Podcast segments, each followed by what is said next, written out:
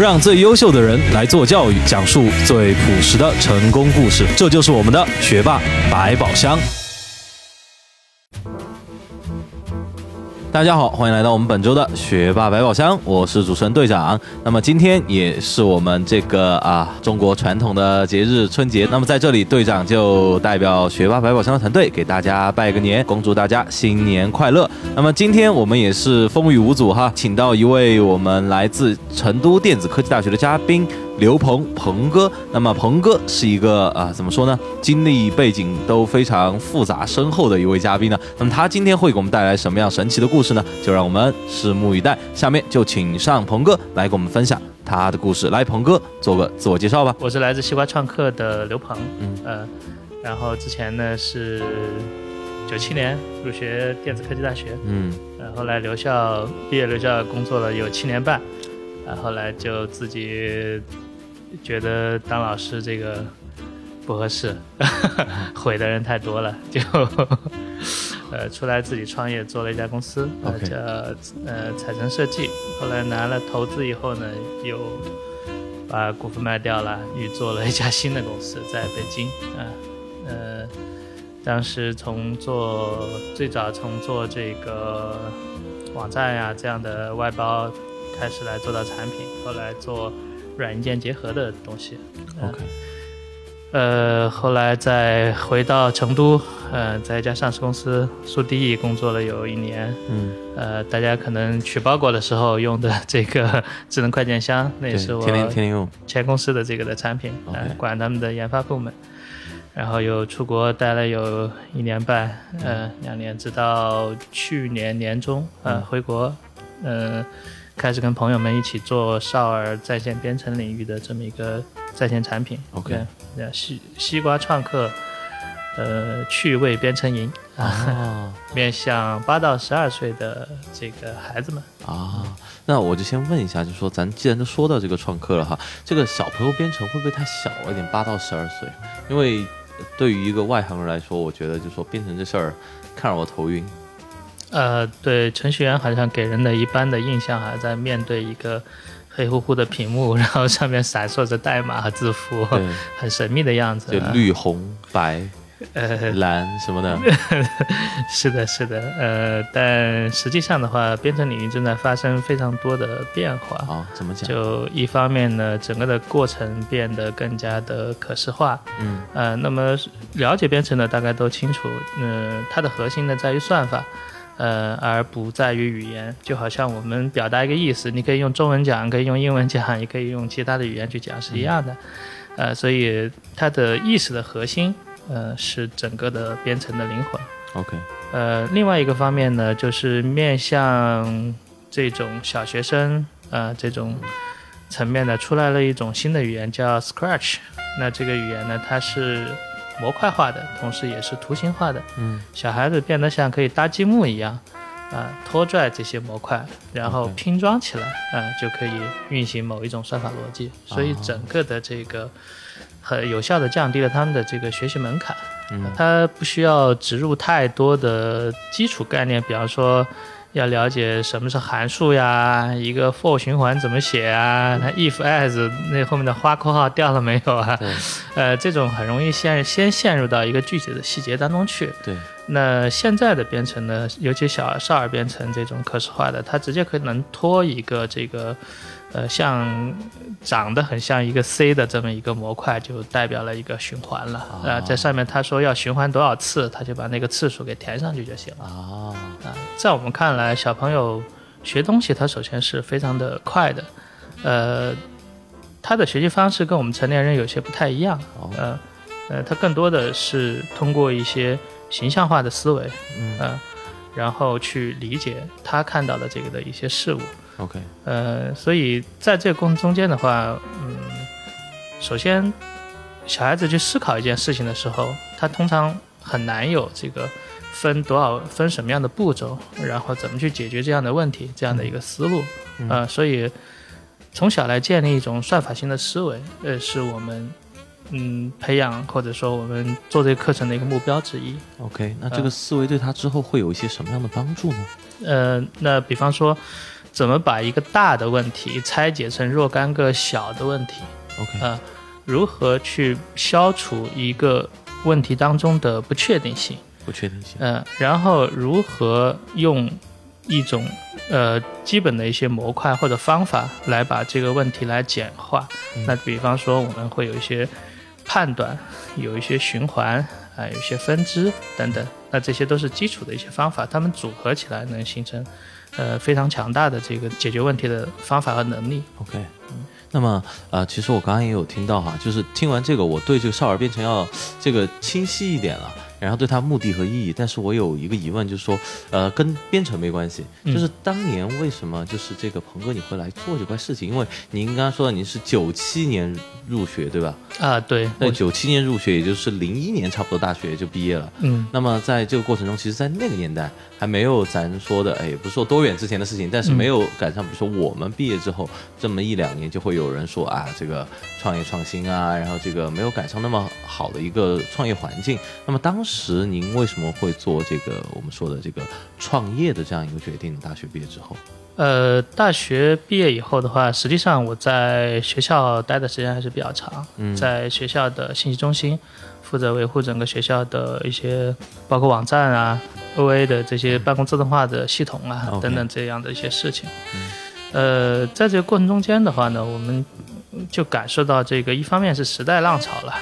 呃，那个时候我们的校友丁磊，呃，创办幺六三等等，张朝阳那个时候的数字英雄，嗯，一方面呢，他首先是由这个时代来带出来的这么一股氛围，呃，我得坦诚的来说，在那个时候，我们其实是没有特别深度的一个思考的，啊，呃，有点像这个比较肤浅的一些理解，我们讲现在讲。呃，成为 CEO 啊，迎娶白富美，登上人生巅峰啊，还还在一个在追求那个目标的一个阶段。但是所有的壮举都是从这种最浅层的需求来的嘛。所以，呃，这实际上是一个呃糟糕的一个设定哈。这个后面可能有机会会聊到。呃，出于这样一个设定呢，然后开始来出发做这个创业的事情，试图去做一些牛逼的事儿，我们称之为，呃，但。我们在整个的方法论啊，在整个的目标定义啊，在很多方面都是不成熟、不清晰的，包括技能方面。这个怎么讲？呃，实际上这样就是，嗯，拿一个最简单的方法来说，我们要做成一件事，首先明确三个点。嗯。呃，第一个你要去哪儿，我们称之为目标定义。啊。第二个呢，呃，你怎么去，这是一个你的路径规划的问题。嗯。第三个呢，就是我在哪儿，就是一个清晰的自我定位。OK。呃，所以呃，我们从小到一件事情的完成，大到一个创业的项目，其实。都可以归到这样一个思维逻辑里面去。那现在来反思当时的自己呢？第一个是目标是不清晰的，嗯，就什么叫你要牛逼，对吧？你一年卖对卖一百万斤猪肉，那也是也挺牛逼的。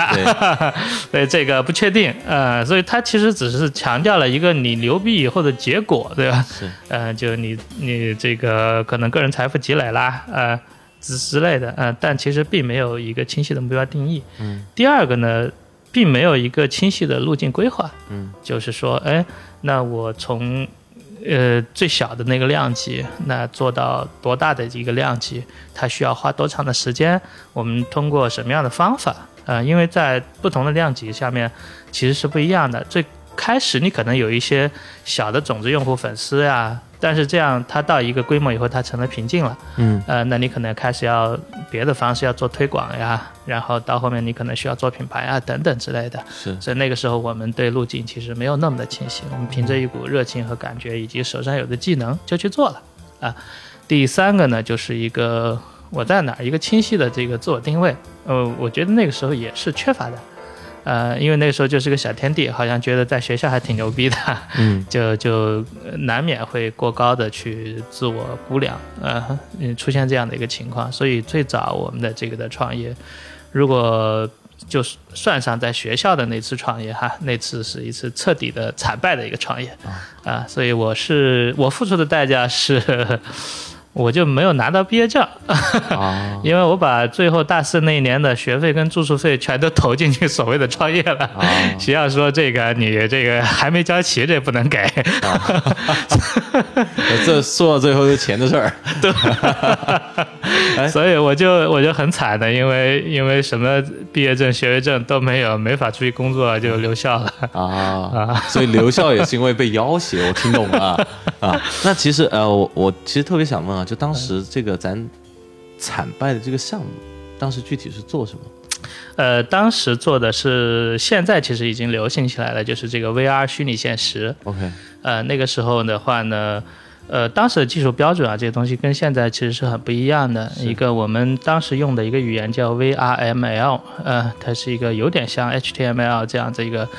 呃，类似于超文本编辑编辑语言，但是它是可以建模建 3D 场景的，在网页上能够跑得起来。哦。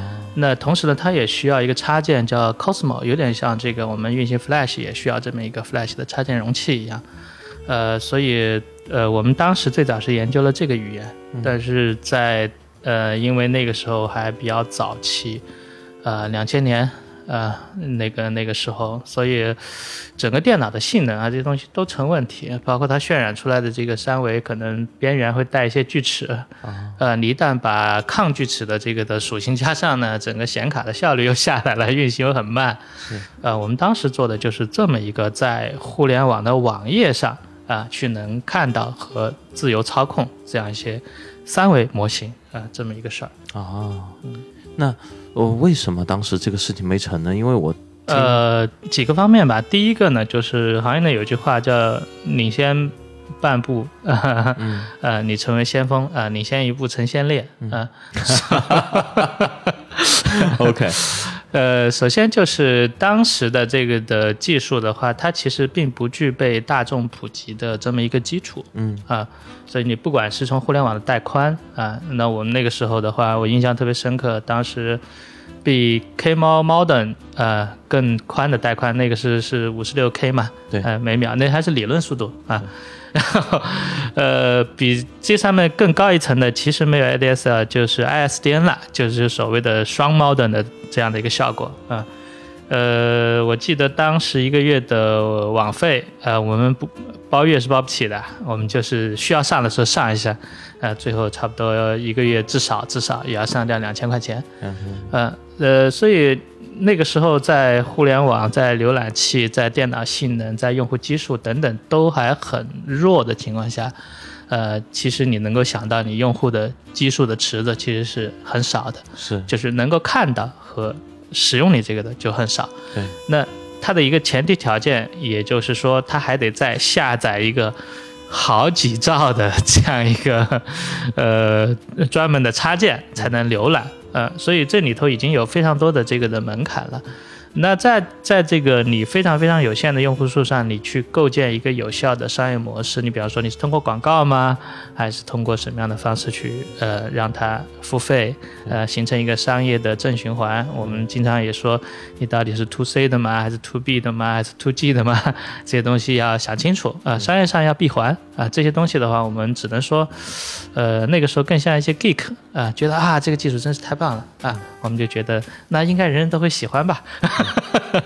呃，所以我们真正出来做推广啊的时候，就遭遇了当头一棒啊。OK，呃，嗯，这是一点。呃，第二点呢，就是在整个的我们讲团队吧，呃，和这个商业素养上，确实是非常缺乏的。就包括怎么去设定股份，呃，如何去吸引投资，呃，如何去进入行业，啊，这些都是非常非常智能的。只是说。对某一个非常窄的前沿技术有一些了解，嗯，那第三个我觉得也是，嗯，相对比较致命的，就是说，其实我们并没有自己的体系或者说是方法论，呃，我们看到的永远都是一些机会，而这个机会它会不断的涌现又不断的消逝，嗯，而我们并没有找到那些真正意义上 stable 的东西，以及能够。长期稳定的一种方法。打个不太恰当的比方，就是，呃，我们会看到每年都会有一些热门的专业涌现出来，呃，但这个时代它又是奔腾向前的。那那些永远保持它的这个的竞争力的人，他们拥有的到底是什么？呃，所以这些在当时的时候其实都没有啊，所以我觉得失败是个必然的结果。OK，嗯，那么呃，其实我刚才也听懂了哈，大概意思就是说，咱失败这事儿不全怪咱，呃，社会也有一部分的责任，对吧？这个社会发展没到这个程度，咱走早了一步，对吧？成了先烈啊，多跨了半步。大家好，如果您是第一次收听我们的节目，请允许我们做个介绍。我是主持人队长，我是顾问冰一，我是策划科学，我是顾问依依，我是制作人志哥，我是顾问宇军，我是策划楚哥，我们是学霸百宝箱。如果您喜欢我们的节目，那就赶快点击屏幕右上角，把精彩分享吧。我想，如果因为我考虑到今天这个话题的话，它面向的受众哈，很多它是个体。啊，很多他不是这个创业领域的，所以我想从个体的角度来大概聊一下。好，呃呃，从个体，我们经常讲有这个所谓呃智商啊，然后呢，同时又提到有情商，嗯啊，那另外一个，我觉得从商业角度上把事或者叫做我们把这件事儿给做成吧，呃，我我愿意称之为理商啊，就是理性的意思啊。那么这一块呢？嗯，可能跟我们常识性的或者直观的一些理解不太一样。呃，推荐一本书叫做《呃聪明人为什么会干傻事》。呃，就是可能有很多的这个的研究宏观经济学啊，这一些教授理论功底都很扎实，但你让他拿去炒股，可能也也很痛苦啊。就为什么一些呃很聪明的人，他做去做选择的时候，会会做出一些不太正确的这个错误跟选择？呃，那李商这个的呃，我们从很多方面来来看哈。首先，嗯，人成长的一个过程。呃，在我们看来，它是一个心智水平不断升维的过程，啊，那么最早我们比较习惯于是说从自身的角度来看待这个世界，啊，我认为怎么怎么样，以及我看到了很多理论，啊，我看到掌握了很多方法，然后我就能掌握，啊，这是一种思维模型，啊，但另外的一个呢，实际上是从概率上来反观。呃，我们做的产品，因为面向的是我们称为 C 端，也就是这种很多很多的小的客户。呃，我自己的创业过程经历了一个做 B 端到做 C 端的这么一个过程。所谓 B 端，我们面向一些企业型的客户，或者说项目型的做一些项目。我们那个时候最核心其实是搞定那个项目的领导啊，对这个决策，呃，有关键决策能力的。一个人或者是多个人啊，或者他几个影响关键的环节，但这件这个套路呢，后来做的熟门熟路以后，做到 C 端发现完全不奏效，呃，因为他面对的是海量的用户，某一个具体的用户，不管他多么的睿智啊，如果他他很清楚你的产品是什么，那他可能。代表的只是非常小众的那一部分，对，因为他本身就非常善于发现和思考，而这样在整个我们讲概率的正态分布的人群里头，它只是属于头部的很小的那个技术，两个尾巴，对，那中间大量 majority 的用户，他是并不关心你是什么的，他的消费行为也不基于说他要理解你。而是他会看明星们会怎么做，或者他周围他认可的一些，呃，KOL 们关键影响力的人会怎么做啊？所以这个，呃，反过头来说，我们来判断一件事情的时候，首先要脱掉自己的很多的主观的一些判断跟意识，用一套方法 去获得。你比方说，呃，抽样的方法啊，调查统计里面，统计概率里面一些抽样的方法，统计分析。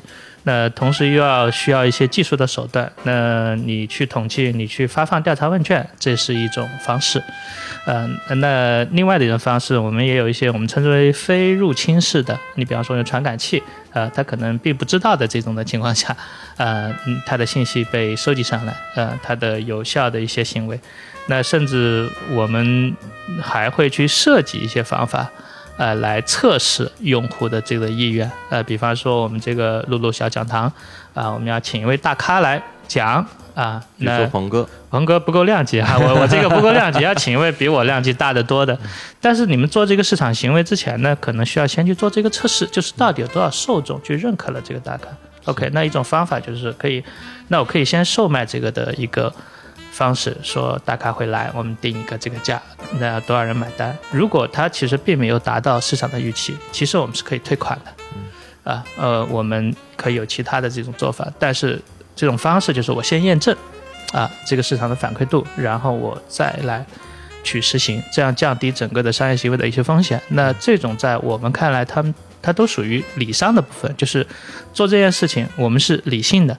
那最近一个很热门的话题就是这个毛侃侃啊，这个创业者，呃，嗯，这个自杀的事情，呃，那么如果我们从这个小说的角度来看，fiction 的这个角度来来看，呃，它是一个《霸王别姬》式的比较悲情的一个创业者的故事啊。有的人看到了感动，有的人看到了力量，呃，但从一个非小说的理性的角度来看，non-fiction 这个角度来看的话。它是缺乏了一些这个理性的这个方法和手段，所以也反过头来把自己推到了一个非常被动和一个呃很难回复的这样一个一个位置啊。所以我们如果回到个人的话，相对呃，我个人觉得比较有价值的一个点，或者是我自己这些年的一些主要的变化，还是在更多的崇尚一些理性这个方面。啊，所以它具体的体现就体现在我们做产品的一些，比方说验证的方法跟手段。呃，特别巧，在来之前上午我们还在讨论这个公司产品呀、slogan 啊等等这些问题。呃，那一种解决的方案也是传统的，我们熟知的方案就是哇，自己去看很多。超级文案啊，等等这样的书，然后更多深入的去了解产品，然后把自己脑袋当水晶球来拍，啊，就是看拍出十条里头有没有两三条是特别闪光的。嗯，呃，但是另外的一种方案呢，可能就是从方法论上就完全的推翻了这种，就是你是怎么看的，其实反而并不太重要，包括我们是怎么看的都不重要，而是在大概率的上面，你的用户是怎么看你的，因为这。不光取决于你是什么，更大程度上取决于他们是怎么样的一个心智水平和思维方式，啊，所以反过头来，那这个方法是不是把自己脑袋当水晶球拍，而是你有没有有效的设计问卷和收集反馈数据的，呃，这个东西，呃，来快速的验证哪些是在哪些话话语或者表达方式是在那个区域是奏效的，啊，所以这个。反过头来，你去做商业投放啊，做很多东西的时候就有了依据。那么我们现在做很多投放都是先做测试，测的就是这个东西。测完以后，你才有依据说哦，百分之多少被验证了，你开始做大规模投放等等。嗯，所以这种是一种呃相对理性的，而且这些背后它可能像都是我们所谓的科学跟知识吧。嗯，所以。哦，我还蛮喜欢这个咱们这个名字叫“学霸百宝箱”，嗯，呃，让我想起这个查理芒格讲的这个话，就是，呃，如果你只有一把锤子呢，那么你看什么都都是钉子，对，因为你的这个工具箱里的工具有限，对，所以当你的工具箱里头有很多套工具的时候的话，那你可能会为它想到找到一个合适的一个工具，嗯，有多。多重的这个的，呃，思维模型和这个方式方法啊，是，所以很高兴来到。虽然我不是学霸，还是伪伪学霸，但我很喜欢这个百宝箱的概念啊。我经常跟朋友聊，说我算一个样本，但绝对不是榜样。所以就是自己的成长路径会有一些稍微奇怪一点的地方，就是比较早的就还是会去。所谓的向这个世界问问题，嗯，就是呃，一定要是这样吗？这个说起来，它其实是有一个很悲剧的缘由啊。这个缘由就是因为我不是学霸，就是在学习的过程中间，我就发现了我学很多东西其实比比很多人学的是慢的啊。所以，那我问的自己的第一个问题就是：我的前途会很暗淡吗？因为学这些东西都这么笨啊！我以为你会向天上问：您为什么不让我再多活五百年呢？我天天对着天问问题啊！我第一个就会问这个啊！所以，如果我这样问，可能会去学生物之类的。呃，这这这呃，还真是这个问题的一个源头，所以我反过头来就在思考的一个问题是，我有什么样的一些优势或者是长处是别人不具备的？嗯啊，那所以首先我不认为人是需要拿文理分科的啦。呃，今天也特别有一次听到周围讲到我们这个。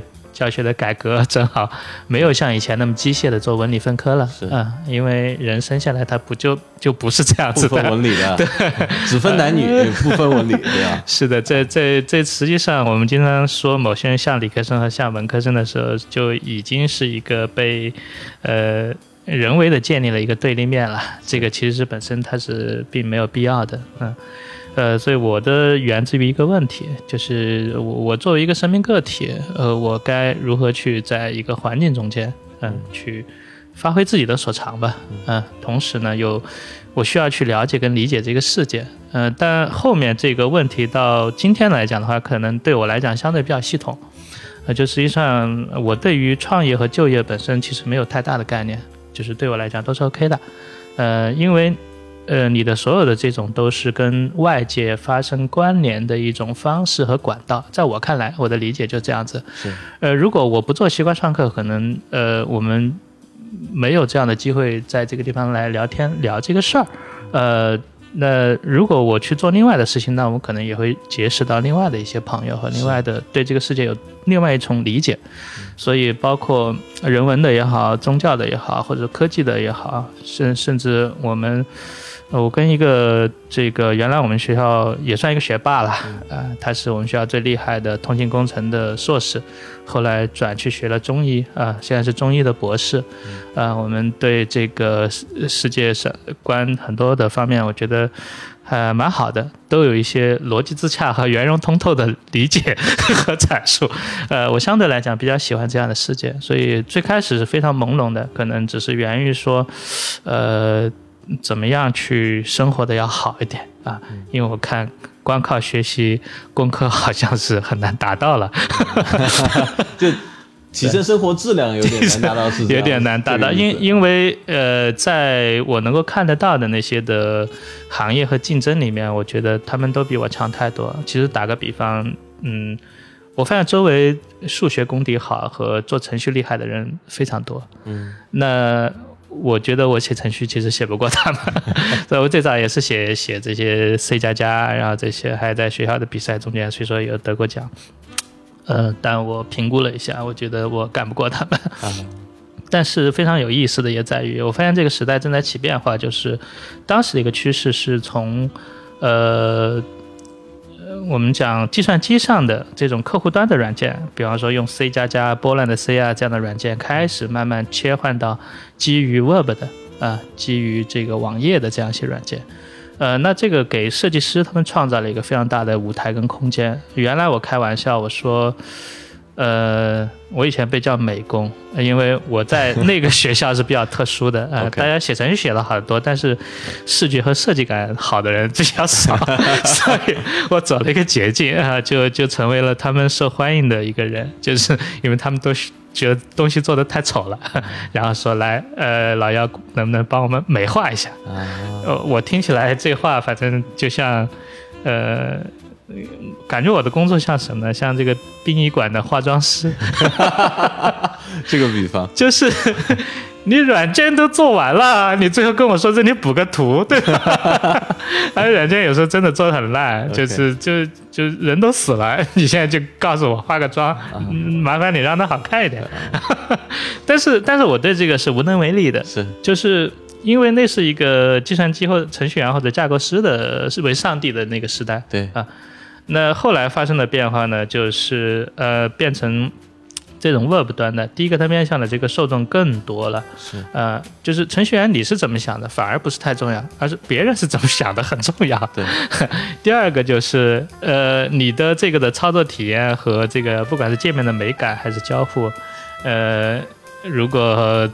超越了常人的这个的理解思路或者习惯的话，呃，再强大的功能也没办法发挥出来。所以那个时候的话，我们就把这种呃用平面设计、交互设计跟用户体验这一块，呃，就相当于建立的比较好，嗯，呃，以这个为契机呢，来开始真正意义上的第一次创业，就是做了这个彩城数字科技。OK，彩城呢这个名字就是色彩的彩，就代表了设计啊，代表了美术啊，代表这些视觉交互方面的。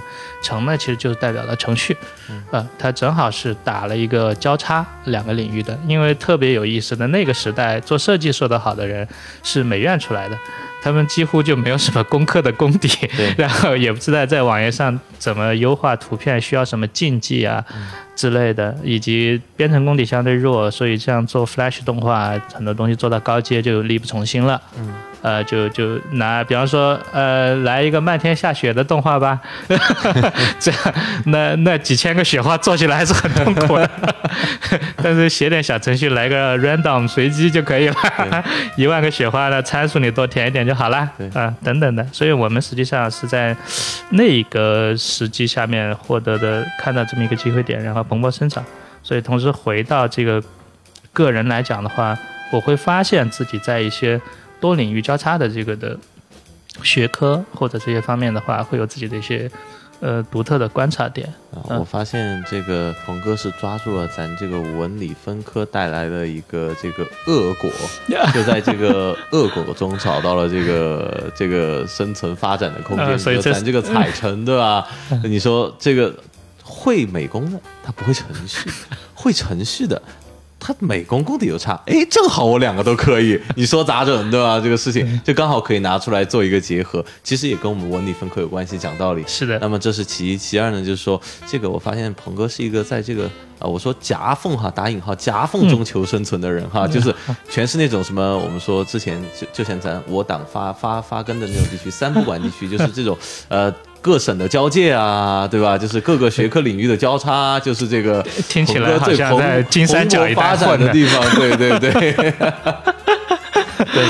但其实我说，就是说这种 cross section，我们说跨领域、跨板块的人才，其实跨到板块能把各个板块运用自如的人其实不多，有了解的人不少。我倒是觉得它更像是一个思维方式的最后变成的一个结果吧。嗯，怎么讲？呃，这个到底是一个这个。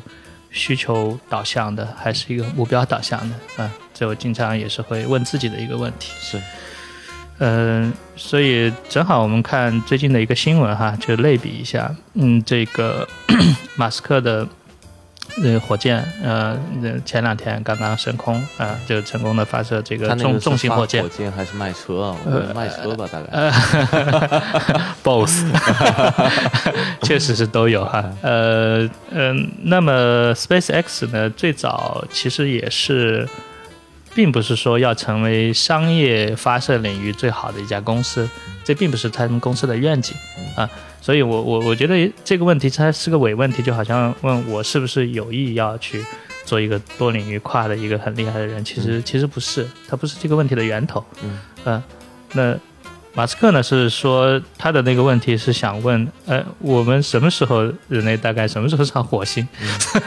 基于这个问题，最后才演变成了哦，那那可能他发现火箭技术实在是太落后了，啊，呃，他才去投身来做这个事情。OK，呃，我自己呢也是一个相对来讲，嗯，比较倾向于原发性思考的人，就是做这件事情为什么我们要去做？呃，而不是说先问我们有什么方法去做，嗯，呃，特别有意思的是，我们西瓜创客的这个，这是我们的这个品牌，但是我们背后那家公司注册的叫成都楼外科技，嗯，山外形成楼外的楼外，呃，楼房的楼去掉了木字旁，就听起来很很奇怪的一个名字，但实际上它就是英文的 no why” 的一个音译，啊，就你得知道为什么，啊，呃，那。呃，做这件事为什么啊？呃，会会会去问，呃，那问来问去，我们通常说问到五个 Y 的时候，就相对比较接近这件事情的这个本质了啊。所以，那我去当时大学学模拟电路、数字电路这些的时候，我也会问。就哎，为什么考的不好？然后考的不好，然后最后问来问去就是，哎，这玩意儿到底有什么用？啊，它适合我吗？它有用的话，嗯，它是不是我最适合在这个上面发挥这个特长跟天赋的？等等的，啊，会问这些问题。呃，所以嗯，这些问题也导致我，我觉得算是我的一个特点啊。很多时候我把它形容为一个缺点，因为兴趣太散了，对什么都特别感兴趣，就想知道，哎，这个这个背后到底是咋回事儿啊？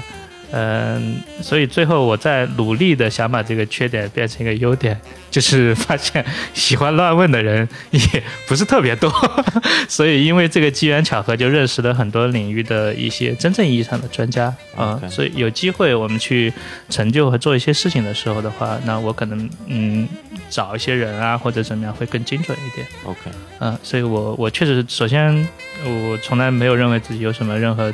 成功之处哈，这个地方，而是说我的这个思维方式可能会导致一些特定的结果，嗯，就是，所以说，其实我是不是可以这样理解，鹏哥是想跟我们说，就是说主观上其实我并没有想这么做，现在这个东西只是一个我思维方式的客观结果。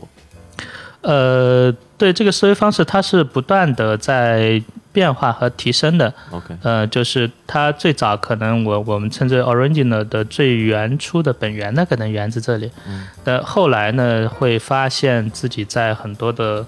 呃，思维方式上面的一个缺失，呃，知识体系跟结构化方面的不足，嗯，到后面就可能会有意识的来开始去补足某些方面的知识了，嗯，就最初他可能确实是无意识的，特别随机的 random 的这种游荡，那后来会发现啊，这里头其实是它有一个图谱和有一个结构的。OK，那么啊，其实说到这里，其实我谈的有点意犹未尽，但是我们节目的时间确实要差不多了，这个就我就再给这个咱们。鹏哥，最后一个问题啊，就是说在咱节目的最后，那么你还有什么话想跟他们分享的吗？呃，好呀，我我把最近的一个思考跟大家来分享一下。嗯，就是，呃，我倾向于这个世界本质是不可知的。嗯，那么并不存在所谓的这个的真理。呃，所有的都是我们对它的一个理解和投射。嗯，所以就跟现在的一个科学一样，某种意义上来讲，并无法描述真相，而只能建立假设。啊，所以在数学领域和物理领域，在科学领域等等，最新的这些理论和方法几乎全都是假设，啊，或者说数学上就是叫猜想嘛，嗯，包括黎曼猜想啊等等这些的猜想，呃，呃，在物理学领域，这些量子力学最前端的呃这些的理论体系啊，弦理论啊这些东西，它都是还没有。证实没有被完全验证的猜想，所以我们在真实的包括商业活动过程中间，包括你们自己在未来会成为什么样的人，要做什么样的事情中间，呃，我能给出的一个我认为呃很有意用的一个建议就是说，呃，你可以先去做这个假设。啊，然后做完假设以后的话，就开始用方法去验证它，呃，找到方法去验证，然后不断的去验证这个假设。直到你认为这个假设可能是最初的思考是不是哪里出了问题，然后再去 fix 去修正这个假设。OK，大概这样。好的，好的，谢谢鹏哥今天给我们带来的分享，也是非常的怎么说厚重，而且非常的有沉淀。那么啊，再次感谢鹏哥来到我们学霸百宝箱，啊，也感谢各位听众的捧场。我们今天的节目到这里就全部结束了，我们下周星期四晚十点学霸百宝箱不见不散，再见各位，谢谢鹏哥，谢谢大家，谢谢学霸百宝箱。